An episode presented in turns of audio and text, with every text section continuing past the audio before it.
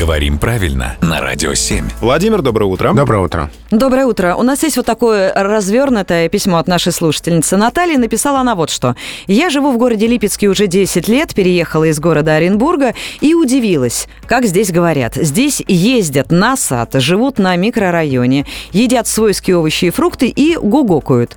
Мы с подружкой постоянно спорим, как правильно. Если вещи спадывают с тела человека или спадают, например, носки или брюки. Вы знаете, русский язык прекрасен тем, что в разных городах нашей страны он немножко разный.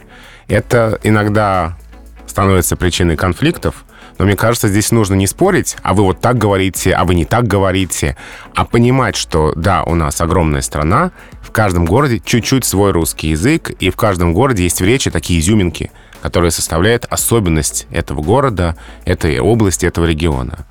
А что касается слов «спадать» и «спадывать», то в русском литературном языке нет слова «спадывать». А, штаны спадают, брюки спадают, но в некоторых а, говорах, в некоторых региональных таких словарях это слово есть. Так что это может быть особенность вполне местной речи в каких-то регионах. Но все-таки в литературном языке спадают. Владимир, спасибо большое, до встречи. До встречи.